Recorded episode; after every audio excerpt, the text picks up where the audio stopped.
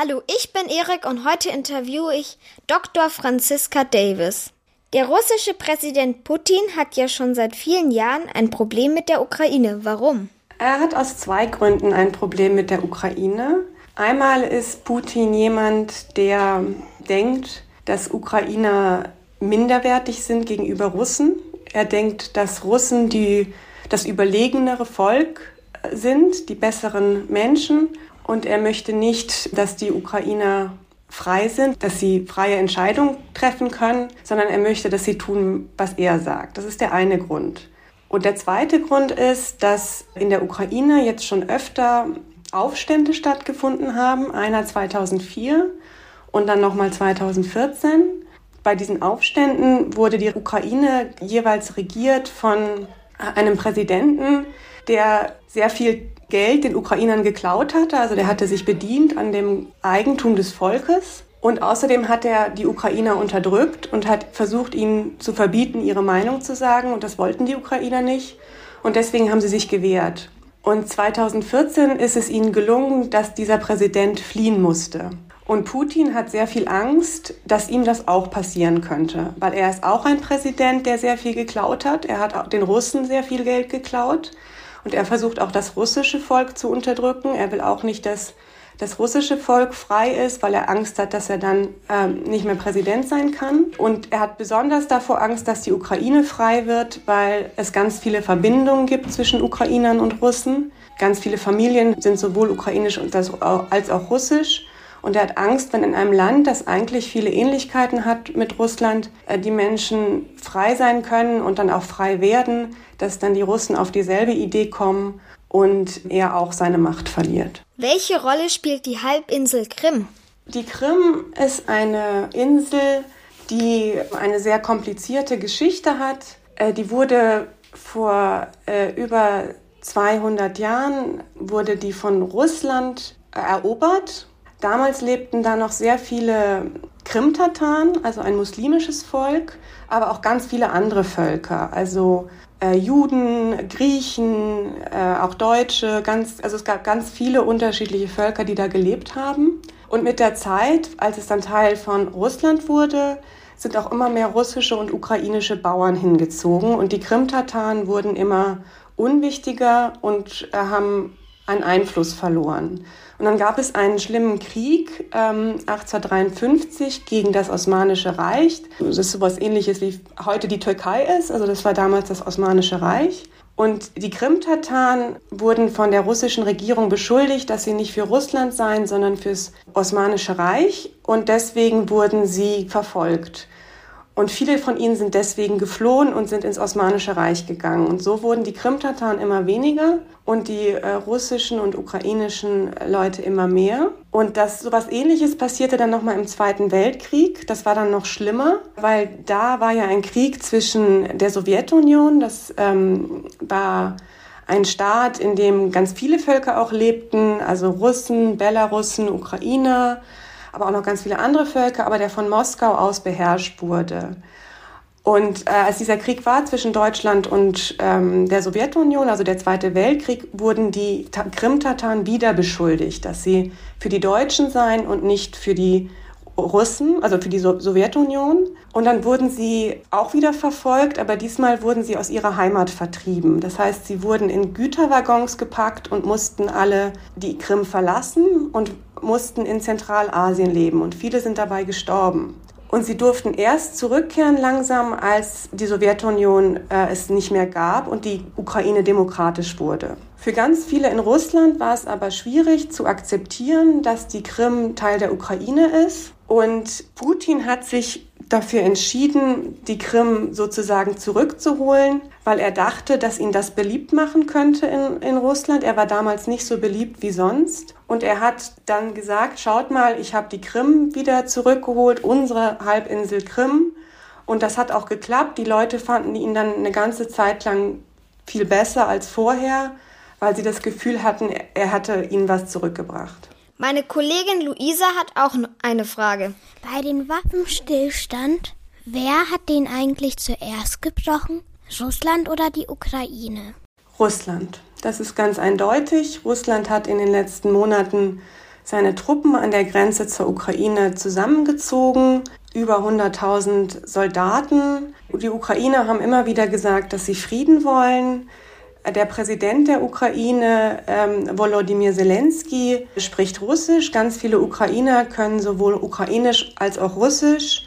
Und am Abend vor dem Angriff von Russland hat Zelensky sich nochmal an das russische Volk gewandt und hat gesagt in einer Fernsehansprache, dass die Ukrainer und Russen keine Feinde sind, dass Ukrainer äh, Frieden wollen und dass sie keinen Krieg wollen.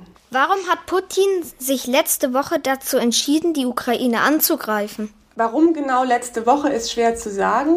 Man kann sagen, dass er in der letzten Zeit sich immer mehr da reingesteigert hat, dass die Ukraine eigentlich Russland gehört. Er hat in den letzten Jahren auch immer wieder Texte darüber geschrieben, in denen er behauptet hat, dass Ukrainer gar kein eigenes Volk seien, sondern dass sie nur ein Teil des russischen Volks seien und dass es äh, die Ukraine nie hätte geben dürfen. Und das ist offenbar für ihn immer wichtiger geworden. Dann spielt wahrscheinlich auch eine Rolle, dass er auch sehr isoliert ist also er hat auch wegen Corona kaum noch Leute um sich. Und es ist sowieso schon so, dass die Leute, in, die er um sich hat, also seine Minister und seine Berater, dass sie große Angst vor ihm haben und sich nicht richtig trauen, seinem, ihre Meinung zu sagen. Und es könnte sein, dass einfach niemand mehr in seinem Umfeld war, der sich nur getraut hätte, der, der überhaupt da war, ihm zu sagen, das wird eine Katastrophe. Ähm, er ist ein Alleinherrscher, ein Diktator, der immer älter wird und vielleicht hat er auch Angst um das, was über ihn gesagt werden wird, wenn er tot ist. Vielleicht will er in die Geschichte eingehen als derjenige, der Kiew, also die Hauptstadt der Ukraine, die für ihn eine russische Stadt ist, wieder zurückgeholt hat. Was will er mit dem Angriff erreichen? Er will verhindern, dass die Ukraine frei ist. Er will verhindern, dass sie ein demokratisches Land ist, also ein Land, in dem alle Menschen sagen dürfen, was sie denken und in dem sie ihre Politiker und Politikerinnen wählen können. Er will da eine Regierung haben, die genau das tut, was er sagt. Das ist wohl sein Plan. Das ist jetzt schlimm, aber ich will euch nicht anlügen. Er, er will die Leute, die für eine Ukra freie Ukraine sind, will er töten und sie ersetzen durch Leute, die machen, was er sagt. Wie wahrscheinlich ist es, dass Putin die Macht über die Ukraine bekommt? Es ist leider sehr gut möglich, dass Putin den Krieg mit gewinnt, weil Russland eine sehr große Armee hat und die Ukraine hat auch eine gute Armee, die ist in den letzten Jahren viel besser geworden, aber sie ist halt kleiner äh, und nicht so gut ausgestattet wie die russische. Es gibt ein bisschen Hoffnung, wenn man jetzt sieht, die Ukrainer sind sehr mutig. Die wissen ganz genau, wofür sie kämpfen. Sie wollen in ihrem eigenen Land frei leben. Die russischen Soldaten, das sind oft sehr junge Menschen, Männer, und die wissen gar nicht so genau, was sie da eigentlich sollen. Denen ist vielleicht gar nicht erzählt worden, dass sie in der Ukraine sollen. Sie sind überrascht, dass sie plötzlich in der Ukraine sind. Sie merken, dass sie dort nicht willkommen sind, dass die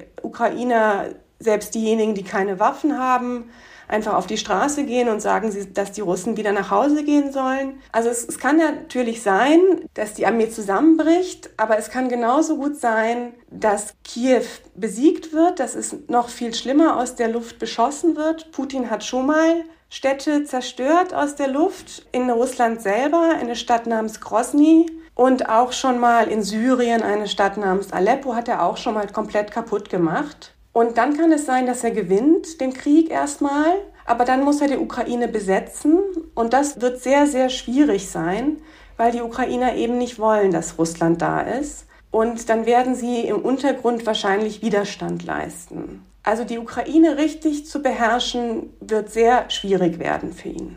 Mein Kollege Armin möchte auch etwas wissen. Warum hat Russland ein Problem damit, dass die Ukraine der NATO beitritt? Das hängt zusammen mit dem, was äh, ich schon vorher gesagt habe. Also Putin will ganz grundsätzlich nicht, dass es äh, eine Ukraine gibt, die selbst entscheiden kann, was sie tut. Und eine Ukraine, die selbst entscheidet, dass sie in die NATO kommt, die akzeptiert er einfach nicht, weil er einfach der Überzeugung ist, die Ukrainer sind kein richtiges Volk, die haben kein Recht darauf, ihre freien Entscheidungen zu treffen. Deswegen dürfen sie auch nicht in die NATO. Kannst du noch einmal erklären, was die NATO ist? Die NATO ist eine Vereinigung von Staaten, die sich gegründet hat nach dem Zweiten Weltkrieg.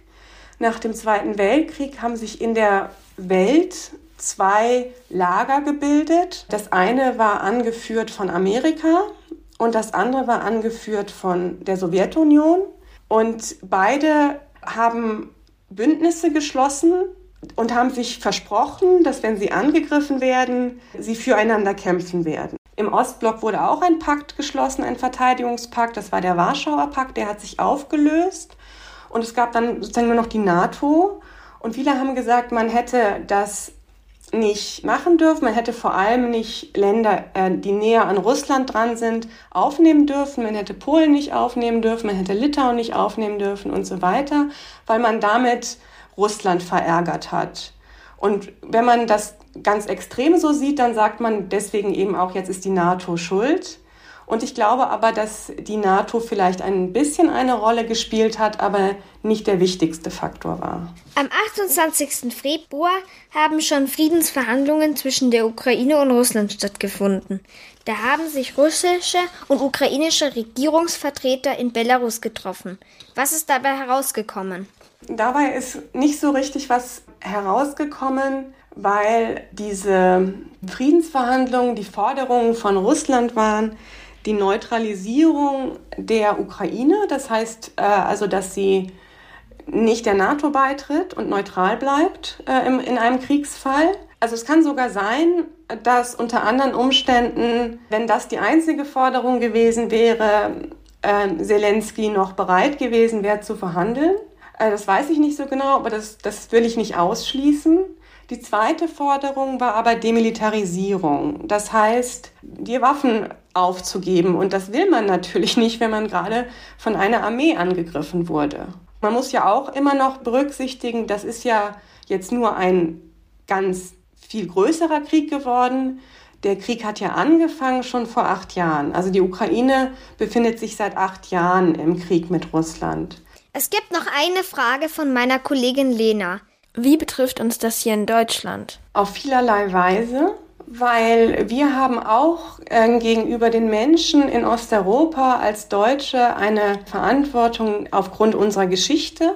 Deutschland hat ja den Zweiten Weltkrieg angefangen 1939, es hat Polen angegriffen und dann 1941 hat es die Sowjetunion angegriffen. Also die heutige Ukraine, die, die, dieses Gebiet, das war komplett von Deutschland besetzt und ganz viele von diesen Menschen, die Deutschland so schlimm behandelt hat oder deren Angehörigen sie getötet haben, die leben in der Ukraine. Und in der Ukraine ist es jetzt so, dass die Menschen da wirklich für ihre Freiheit kämpfen und deswegen müssen wir sie äh, unterstützen und ihnen helfen. Was macht Deutschland, um gegen den Krieg vorzugehen? Deutschland hat sich jetzt entschieden, Waffen zu liefern an die Ukraine. Es wollte sie äh, ganz lange nicht, weil deutsche Politiker gesagt haben, es dürfen nie wieder deutsche Waffen in einem Krieg gegen Russland verwendet werden. Aber als sie jetzt gesehen haben, was der Ukraine angetan wurde, haben sie sich anders entschieden und waren offenbar so schockiert über das, was Putin getan hat, dass sie ganz schnell eine totale Wende vollzogen haben im Vergleich zu ihrer bisherigen Politik. Dann stellt Deutschland der Ukraine Gelder zur Verfügung. Es hat sich bereit erklärt, Flüchtlinge aufzunehmen. Und ich hoffe, dass Deutschland die Ukraine dabei unterstützen wird, Teil der Europäischen Union zu werden. Wohin können die Menschen aus der Ukraine fliehen? Ähm, also es haben sich jetzt sehr, sehr viele Länder bereit erklärt, ähm, die Ukraine aufzunehmen. Polen, Deutschland, die Slowakei, Rumänien, selbst sehr arme Länder. Also es gibt ein kleines Land an der Grenze zur Ukraine gelegen, Moldawien. Das ist ein sehr armes und sehr kleines Land. Aber auch die haben gesagt, äh, dass sie äh, oder haben schon Flüchtlinge aufgenommen.